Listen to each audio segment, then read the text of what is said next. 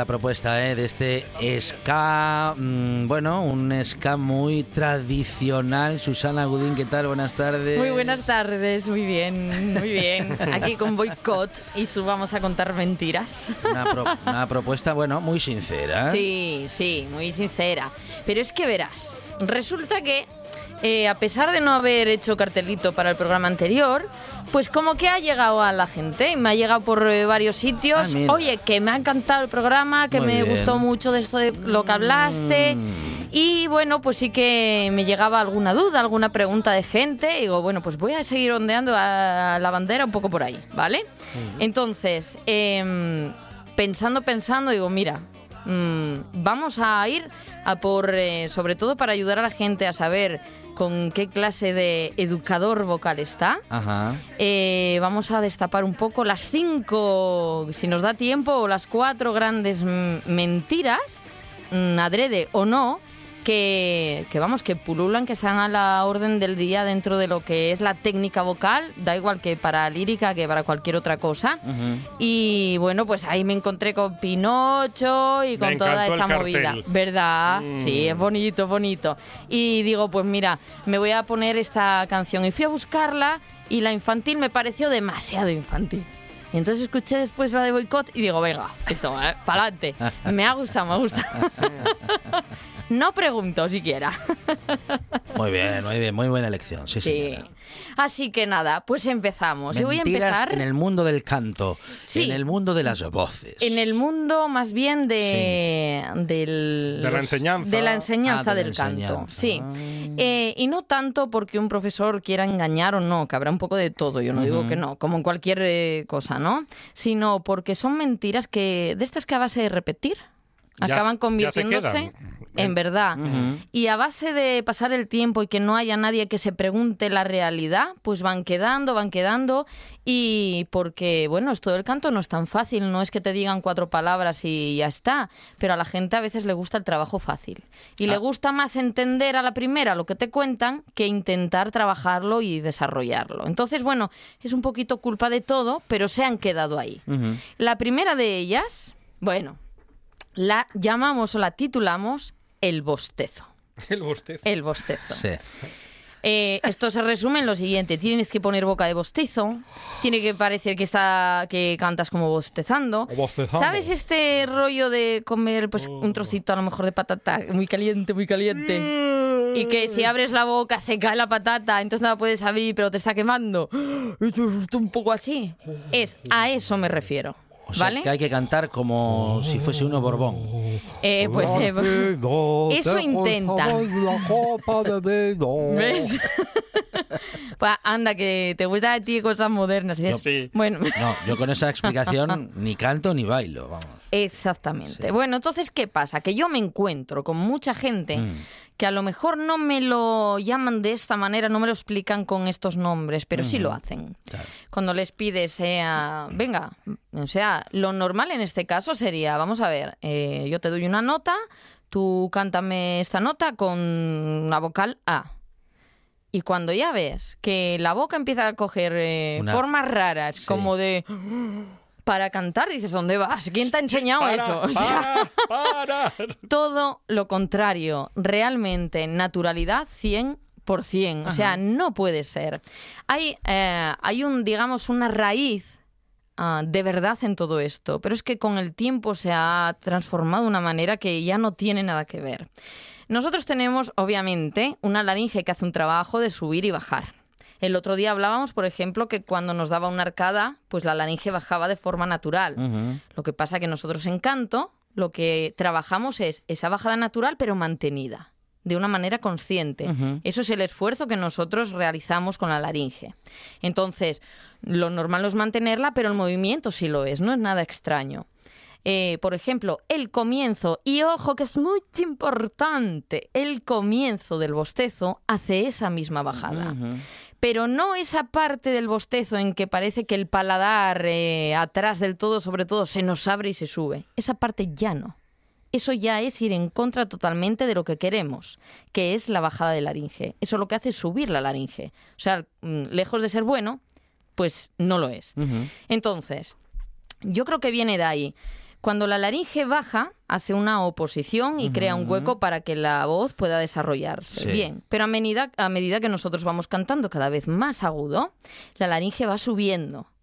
Bien, nosotros tenemos que mantenerla abajo, como todo lo que hacemos en canto, eh, con fuerza, bueno, más que con fuerza diría con firmeza, pero no con fuerza bruta. No puede ser que se quede toda la musculatura rígida porque nosotros intentemos mantener eso ahí. Porque te, operan de amígdalas a los dos años. o de la espalda, es que flipas. Vamos, es, eh, es bastante, eh, no sé, doloroso y, y, la rigidez luego te duele la cabeza, te duele la nuca, te duele ya, ya. Claro, sí, sí, normal. o sea, ¿qué no quieres que te duela, no? Eh, en el momento en el que nos vamos hacia los agudos, por naturalidad, la laringe ha de ir subiendo. Bueno, cuando se acaba ese hueco, porque la laringe ya dice, bueno, ya maja, ya no, yo aquí arriba yo ya no puedo hacer más esfuerzo. Por ella misma, si tú haces las cosas bien, crea un hueco en la zona superior, que sería lo más parecido a decirte que es en la zona donde se genera el bostezo. Pero no es un bostezo. Es decir, hay dos diferencias muy grandes. Uno, no es en el mismo sitio y dos, eh, esa posición viene generada de algo natural que tú haces, no de algo que tú haces adrede, como es eh, pues poner la boca así y, O sea, es que es imposible. Eh, yo me acuerdo cuando le, le, dices a alguien, a algún crío, y sin falta que sea tan crío, imita a un cantante de ópera. Y todo el mundo hace así. ¡Oh! Claro. No tiene nada que ver, absolutamente nada que ver. Ojo, eso no quiere decir que ahora, por desgracia, la gran cantidad de los referentes que escuchamos a nivel mundial hagan cosas muy raras también. ¿Vale? O sea, hagan cosas como ponerse muy colorados, como que todas las venas marcadas por todas partes, los dedos apretados. Bueno, es una cosa tremenda. pero eso, es, eso es una falta de técnica muy grande. Pavarotti.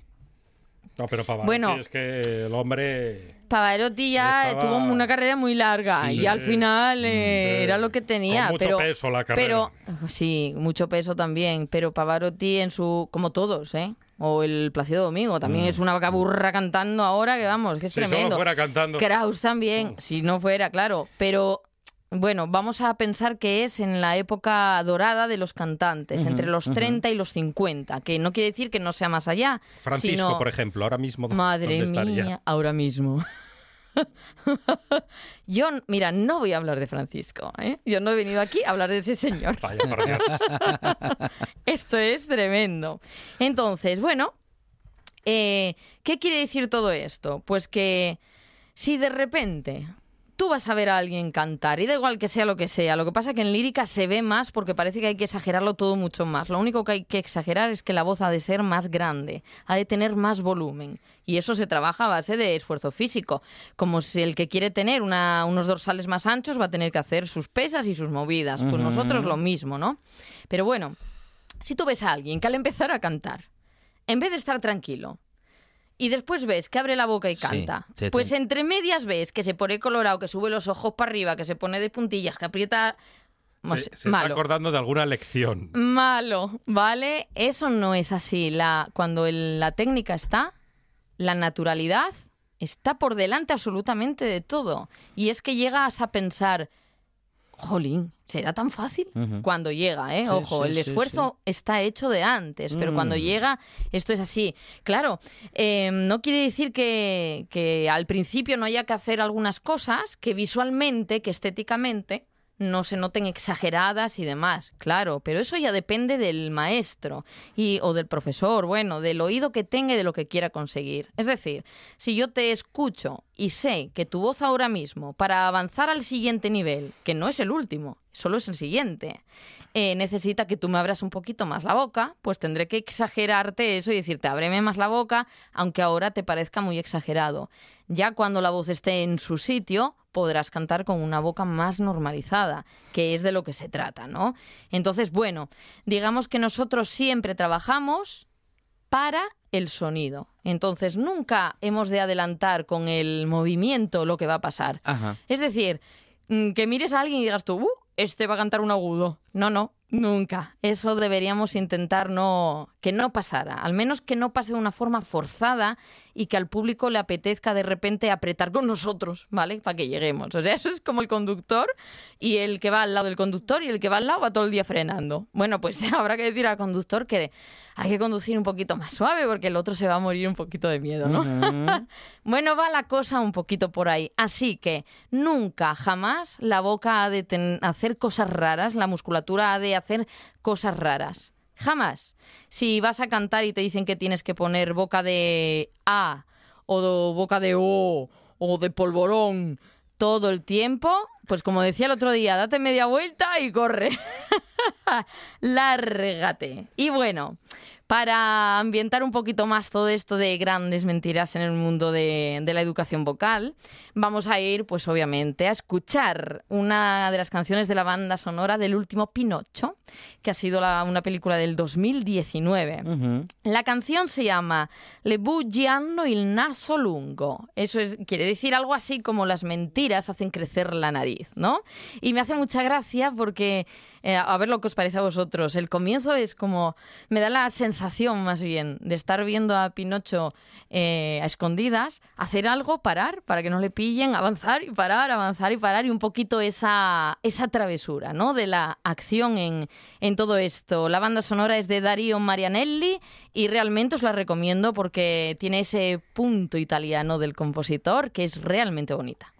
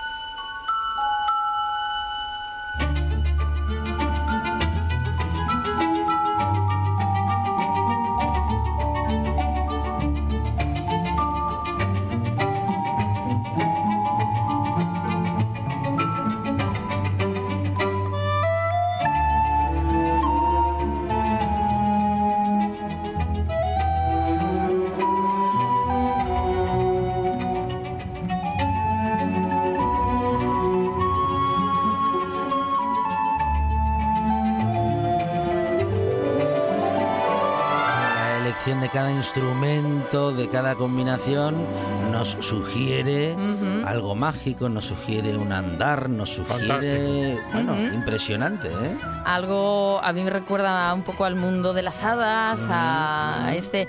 Y es que casi me parece hasta ver el momento en que le empieza a crecer la nariz al pobre Pinocho, ¿sabes? Es algo. Eh, la verdad es que es, em, es sorprendente como de una cabeza, por mucho que sepas de que hay 12 sonidos, 7 notas, 12 sonidos, eh, pueda decir, oh, pues si yo lo hago así, lo combino así y no sé qué, voy a dar esta, sensación. Realmente es casi mágico y lo que suena también, ¿no? Es tiene ese punto ahí mágico. Bueno, pues lo que no es mágico, señores y señoras, por mucho que la gente piense que sí. Es lo de cantar bien, ¿no? es lo de cantar bien, sí, lo de cantar.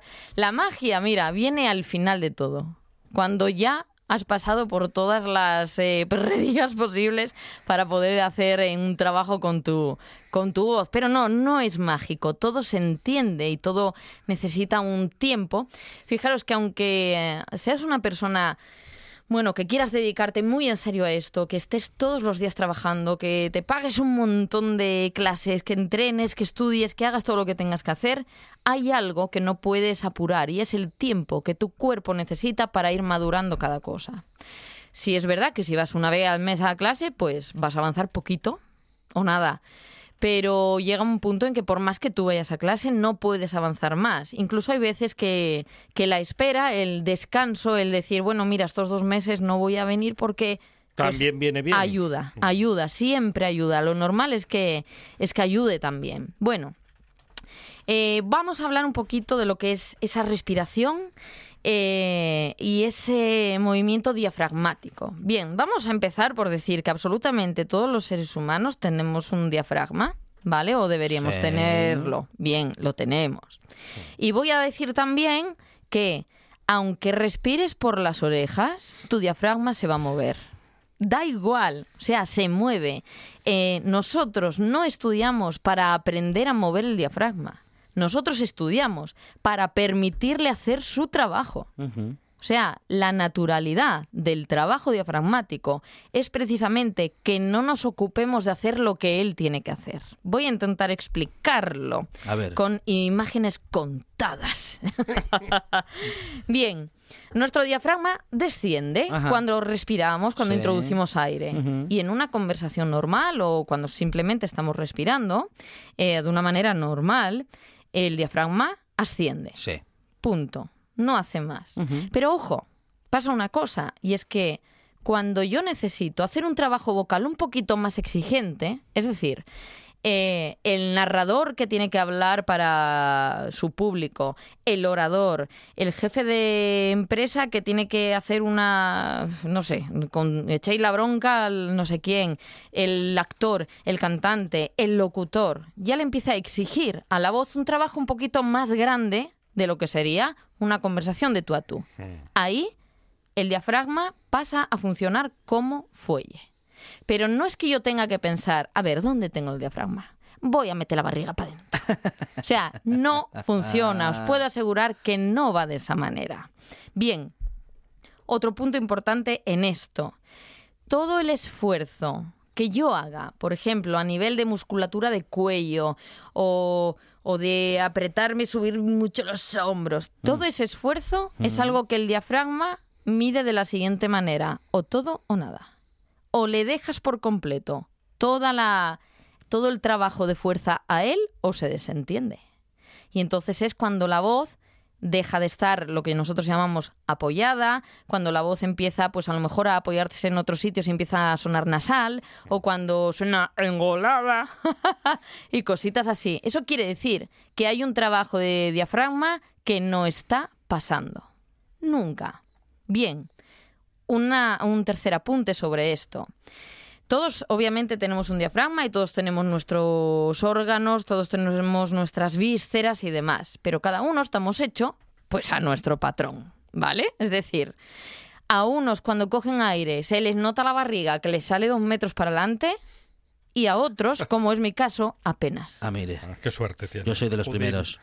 Pero es que... Mm, Pero hay eh, columna de aire, ¿eh? Es sin más. es que, claro, claro. Y, y, otra cosa, ojo, tu barriga, si se mm. hincha, no se hincha hacia adelante. Se hincha al, todo alrededor, los laterales también. Claro. Entonces, hay un grandísimo problema si a ti, tu profesor o tu profesora, o educadora vocal, te pone echado encima de una mesa con el bolso lleno de perres y de llaves encima de una camilla y te dice, a la coge aire subiendo con la barriga el bolso para arriba. Ah, pues eso lo vi yo. Eso lo viví yo. No es que yo lo haya visto, es que lo he vivido. Increíble. Y claro, no volví.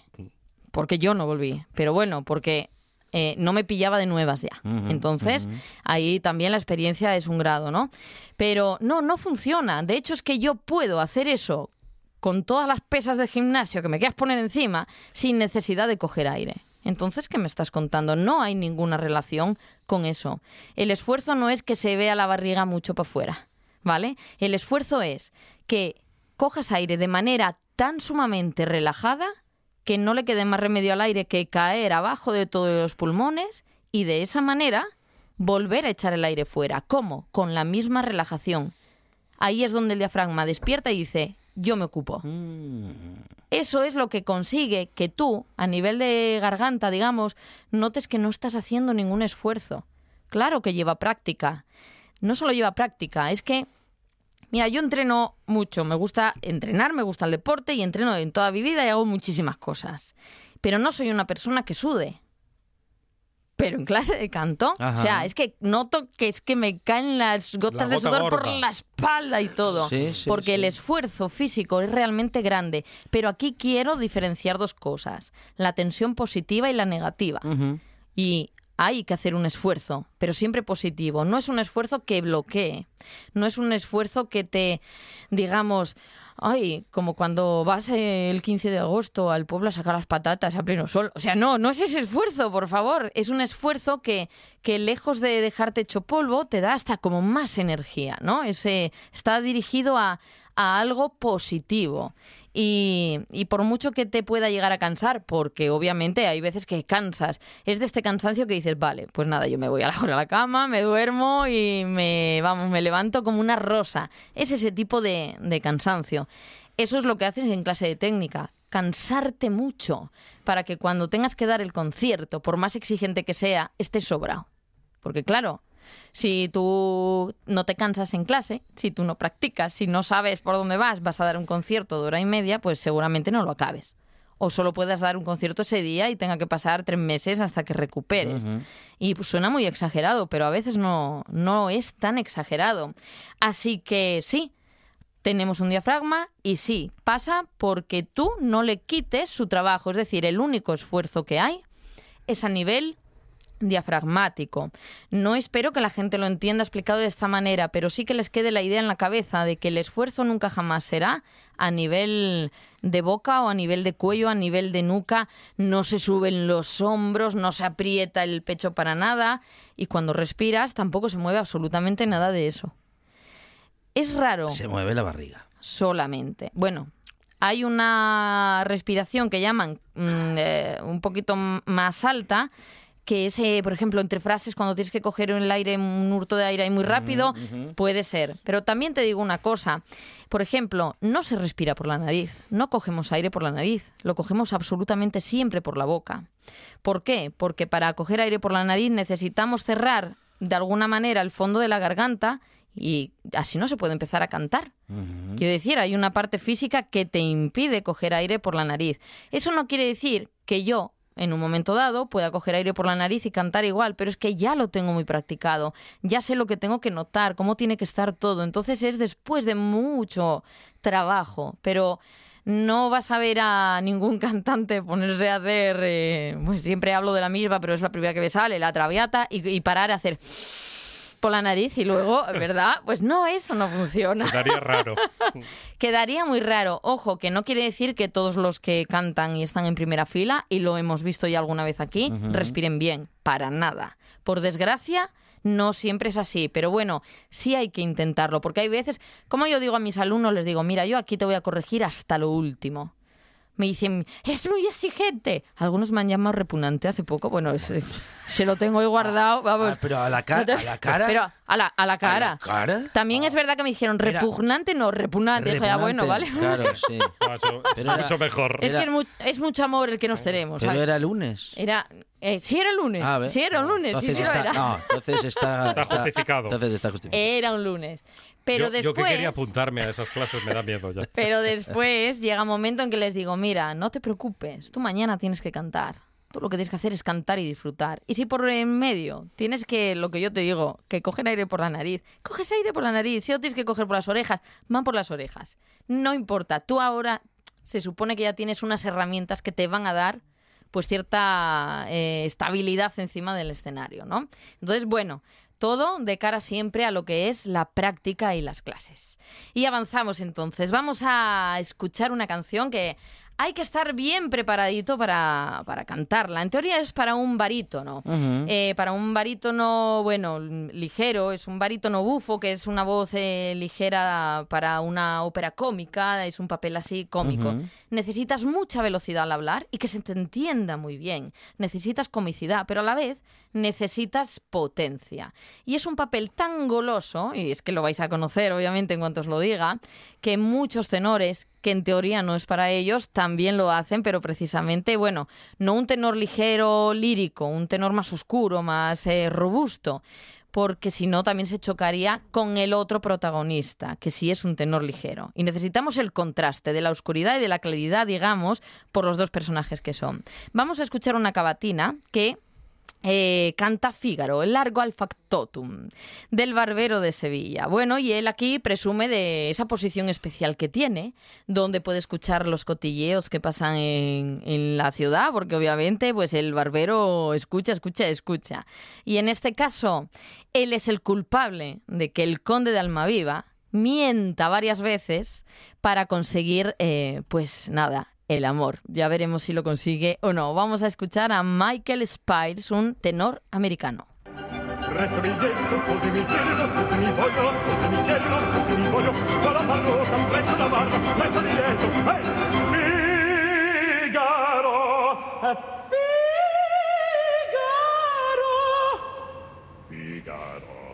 Figaro, Figaro.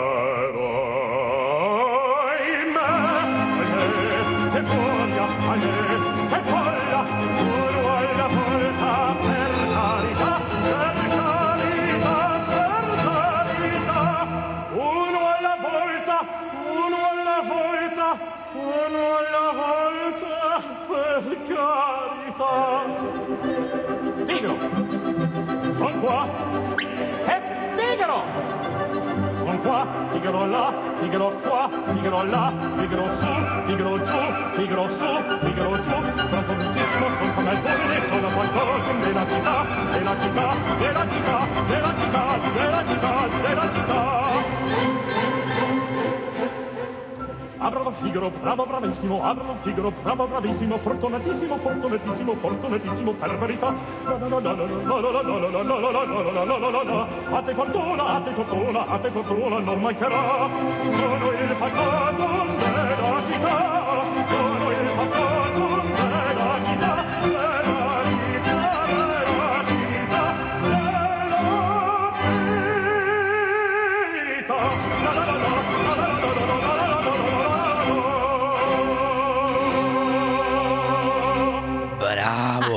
difícil. Lo del la la la la eh, fue, fue gentileza del autor para que descanse, ¿no? Sí, sí, no, es, es gentileza del autor, sí, sí. y esas voces que oíamos, Fígaro, Fígaro, Fígaro, pues en teoría es él recordando cómo va por la calle y todo el mundo quiere preguntarle y decirle y contarle, ¿no? Hay un momento de esta cavatina en la que él está como diciendo, bueno, yo también voy, soy, estoy un poco harto porque voy por la calle, es que todo el mundo me para y me dice, me pregunta y ahí empieza un poquito este, este tema más cómico, pero es dificilísima. Y además es que es, ah, bueno, hemos escuchado un cachito, pero es bastante larga.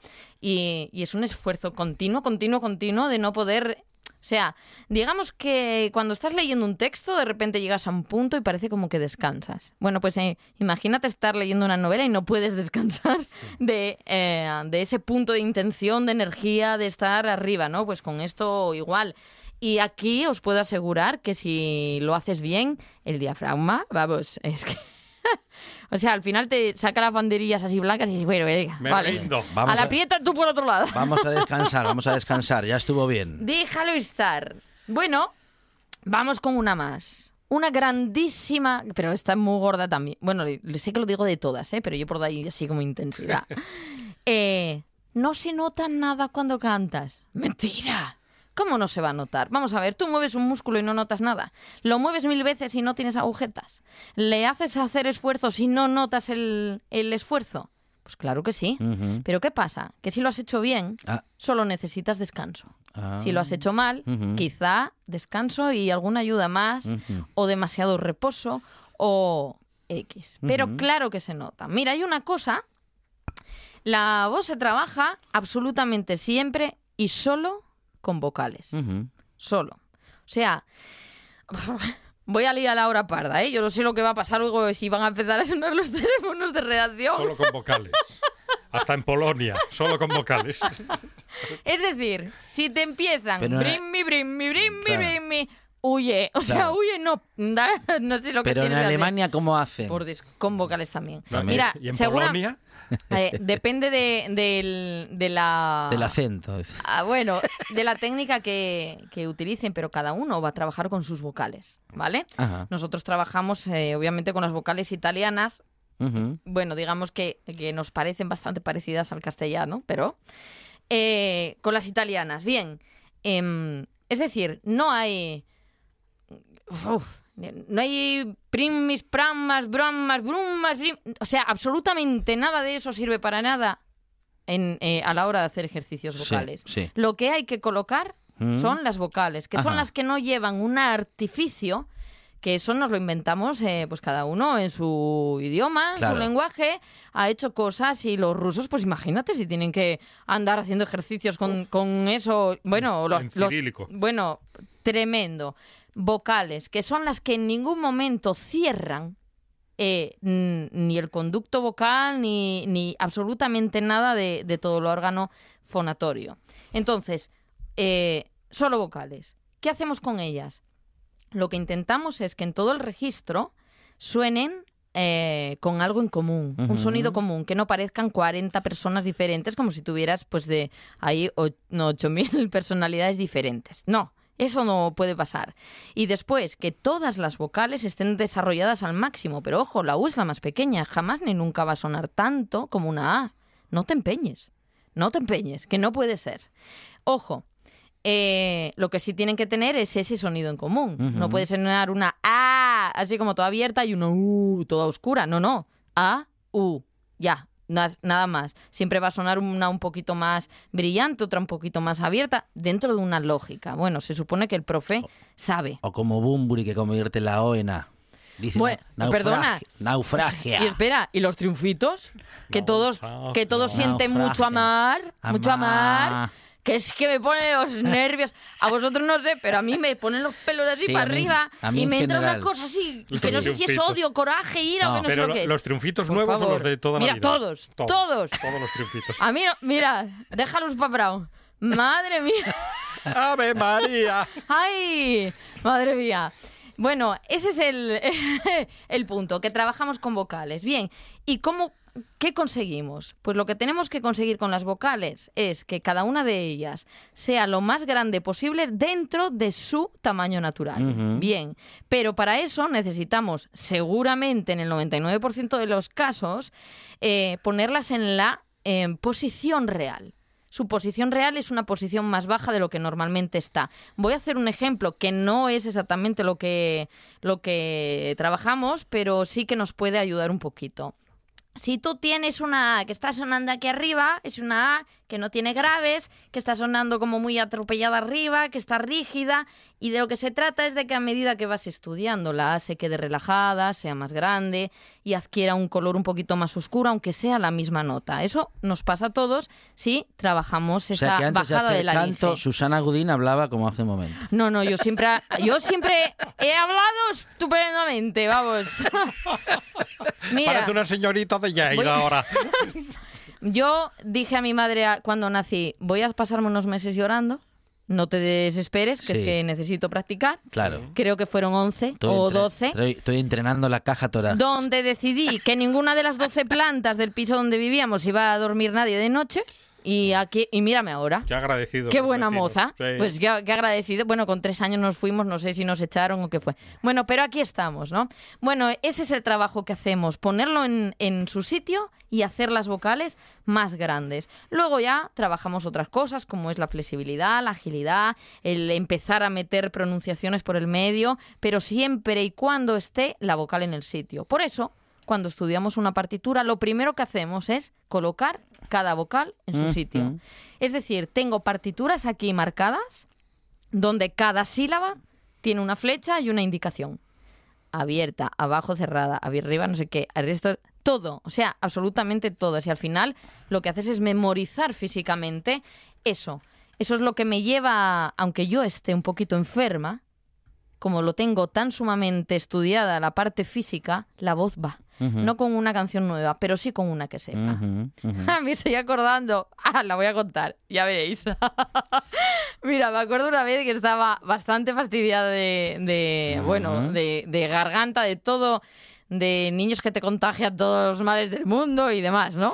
Que ya sabes que son como que te ponen Digo, yo tengo una gripe de nada, pero tú vas a flipar. Pues así. bueno, mira, llevaba tanto tiempo tan mala que yo eso de, de coger los aerosoles estos y, por la nariz, pues eso ya para mí chupado. Pero es que claro, llegó un momento en que dije, nada, me voy a preparar el agua ese con sal, famoso que todo el mundo dice, y para adentro.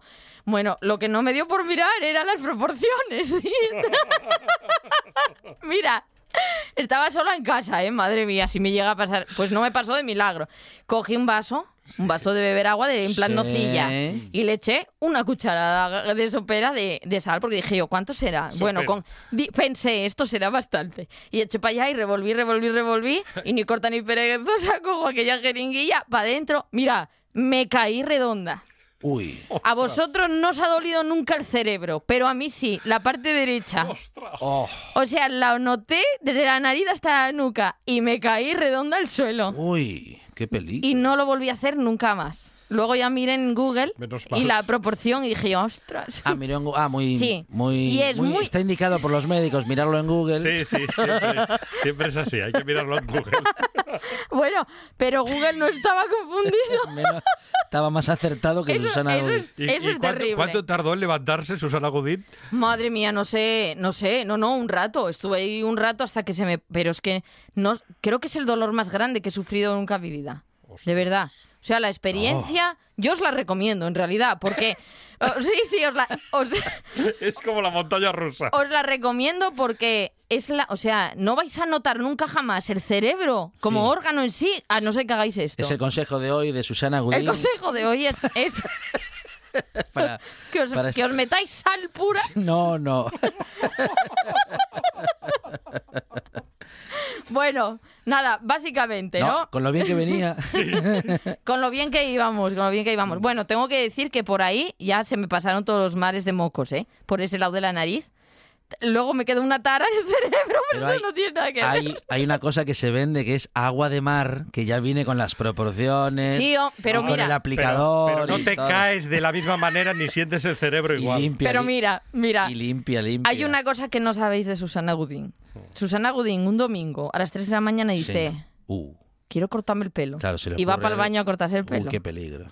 Yo no espero al día siguiente porque parece mucho esperar. Claro. Y entonces luego me ve mi padre al día siguiente y me dice, tú estás loca. Y digo, bueno, bueno como, un poco. Como ya, como, a estas alturas, mamá. Como cuando me conociste. A ver, esto, esto ha sido cosa de la sal por la nariz, mamá. Voy a explicártelo. He quedado mal. es terrible. Bueno, antes de despedirnos, voy a deciros lo último, lo último, que no es verdad, aunque nos lo digan.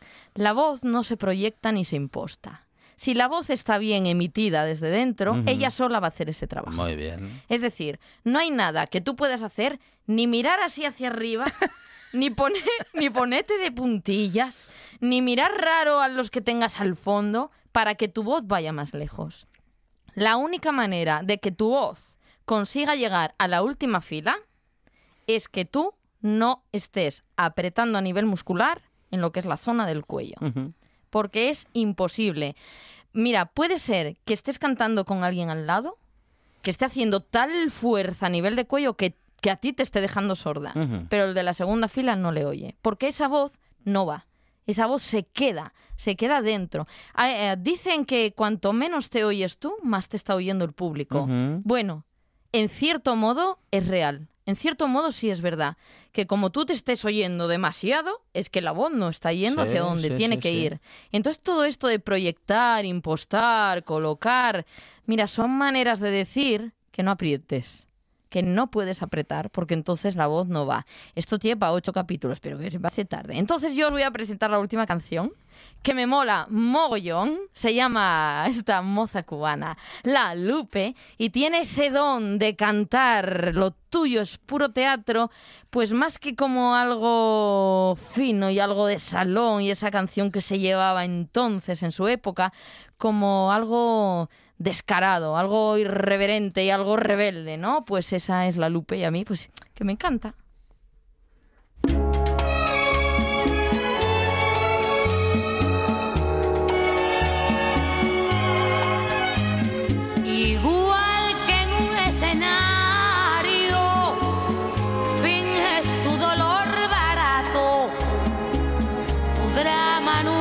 necesario. Ya conozco ese teatro, mintiendo, que bien te queda el papel. Después de todo parece que esa es tu forma de ser.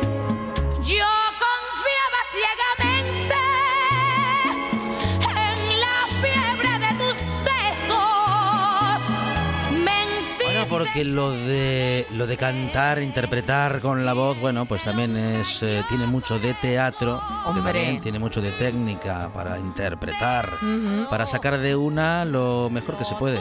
Sí, y bueno, ya lo oyes, ¿no? Yo creo que eh, es asociar una canción a una voz, ¿no? Y lo que esta canción dice es que yo creo que lo cantamos todos y lo cantamos así, todos como con cara de... Cara lúbrica. Sí, ¿verdad? Es una cosita así. Pues sí, eh, bueno, no es más que, que decir todo lo que puedas y exportar de ti mismo todo lo que puedas a base de técnica. Si quiere cantar bien, no haga lo de los ministros de Economía, es decir, no apriete. Susana Gudín, muchas gracias. Síganme para más consejos. Acuérdate que según tu punto de vista yo soy la mala. ¡Ay! Teatro. Lo tuyo es puro teatro. Falsedad bien ensayada. Estudiado simulacro.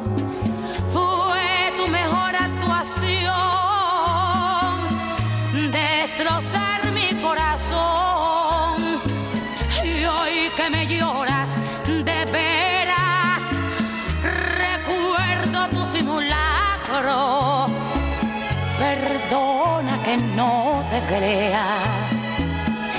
Me parece que es teatro. Perdona que no te crea. Lo tuyo es puro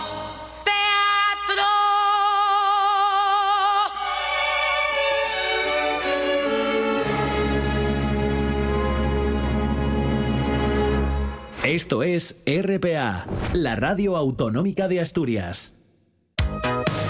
¿Quieres conocer Asturias huyendo de los tópicos? ¿Quieres viajar en el tiempo y vivir las grandes aventuras de la historia?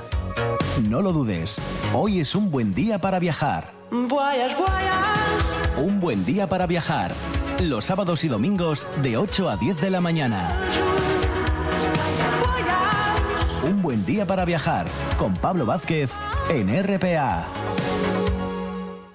La buena tarde con Alejandro Fonseca. I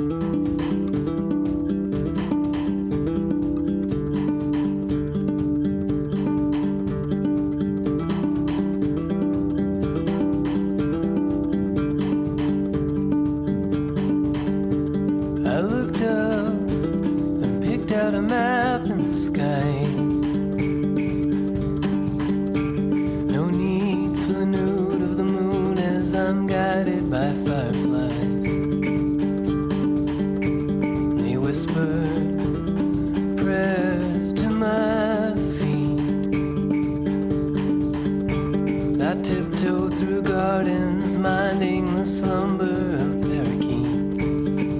Tener ahora una merienda saludable con Carmen Artime. Hoy toca merendar bien. Claro que sí. Carmen, ¿qué tal? Buenas tardes. Hola. Hola, buenas tardes, ¿qué tal? Muy bien, es que los lunes siempre tenemos una merienda muy poco saludable con los informáticos, que ya sabes que es gente que se alimenta muy mal. Comen cualquier porquería. Por eso te necesitamos los martes para re- bueno, pues para mm, reiniciar- Equilibrar. equilibrar este cuerpo. Equilibrar un poco, sí. Mm. Bueno, pues yo hoy os traigo una cheesecake de chocolate blanco sin azúcar. Ah, muy bien. Cheesecake sin azúcar. lo que viene, Chocolate blanco. lo que Ah, viene qué siendo bueno. una tarta de queso, así un poco tuneada, para cuando tengamos alguien que venga, pues hacemos una buena comida saludable y luego hacemos, como no, un postre saludable. Un postre. Vale, ¿y cómo se hace? Mira, pues los ingredientes eh, para la base son 16 galletas de María sin, sin azúcar, más o menos son unos 100 gramos. 80 gramos de mm, aceite de coco, o la gente que no utilice aceite de coco, echamos ma- mantequilla derretida. ligeras. Una cucharadita de canela. Eso es lo que es la base. Y para el relleno son 400 gramos de queso crema bajo en grasas, 100 gramos de yogur griego 0%, 4 huevos, 2, dos cucharadas de vainilla, aroma de vainilla, 200 gramos de chocolate blanco derretidos 0%, mm, azúcares, un cuarto de edulcorante, ya sabéis que yo uso mucho el eritritol, una cucharada de zumo de limón y una pizca de sal. Esos son los ingredientes que necesitamos para hacer la cheesecake. Y ahora os voy a decir el primer paso, que es la base. La base la trituramos bien las galletas y agregamos la mantequilla junto con la canela y mezclamos bien y lo ponemos en una base de molde y lo dejamos ahora reservado. Eso es lo que es la base. Masacamos bien y lo ah, para el relleno. Ponemos el queso crema, el yogur, el yogur y removemos muy bien. Esto es importante remover bien para que quede la, la mezcla homogénea, para que no queden esos grumitos que no nos gustan cuando se confecciona la tarta, ¿vale? Cuando esté bien mezclado todo, echamos los cuatro huevos y volvemos a remover bien. Cuando se vea otra vez la, mezcla que está bien compacta y homogénea, echamos todos los ingredientes eh, que restan, ¿vale? Eso lo metemos, eh, bueno, lo, lo vertemos encima de la base que antes que antes os dije. Ahora os voy a dar los consejos que la gente me pregunta, oye, es que no me sale, pasa esto, pasa lo otro, vale. Todo esto lo vamos a meter en, eh, a hornear, que calentaremos el horno a 180 grados. Esto más o menos, para que esté bien, bien, bien, serían entre unos 50 y 60 minutos, ¿vale? Vale. Eh, al, usar, al, usar, el queso crema, ah, eh, es, es importante que lo utilicemos en que esté a temperatura ambiente. Que si lo tenemos nosotros en la nevera, lo sacaremos antes y cuando esté en temperatura ambiente es cuando haremos mejor la mezcla, porque si no, pasaría lo mismo. Quedan como unos grumitos al hacerlo al horno, mm, si no, quedarían algunos grumos que notaremos al, al, tomarlo. Entonces sí quedaría más cremoso la tarta, ¿vale? Muy bien. Y al, y al agregar la cobertura de chocolate blanco, que sería lo último que haremos cuando terminemos el proceso, porque nosotros lo haremos durante 50 o 60 minutos, pincharemos para que veamos que esté cuajado y tendríamos que meterlo después en la nevera mínimo dos horas para que esté bien la tarta, para que quede la tarta bien compacta y esté bien. Bueno, está muy... Si no, si no os gusta el chocolate blanco, porque hay gente que no le gusta el chocolate blanco, o el aspecto que pueda quedar, pues para hacerlo chocolate negro, pues añadimos tres cucharadas de cacao. Ah, perfecto. Y entonces ya quedaríamos la... ¿no? Muy bien, bueno, está muy fácil, ¿eh? Sí, sí, sí, sí. Mira, nunca, nunca pensé que podíamos comer una tarta de chocolate blanco y, que siguiera siendo sana, Carmen, ¿eh? Sí, sí, sí, es, muy sano y a los críos les encanta muchísimo y la verdad que está bastante bien, no te, no te quedas así empachado ni es un ni es un postre de esto demasiado dulzón y está bastante bien. Carmen Arretime y las meriendas saludables en esta buena tarde. Carmen, muchísimas gracias y un abrazo. a vosotros. Gracias. Venga, un besito, Chao.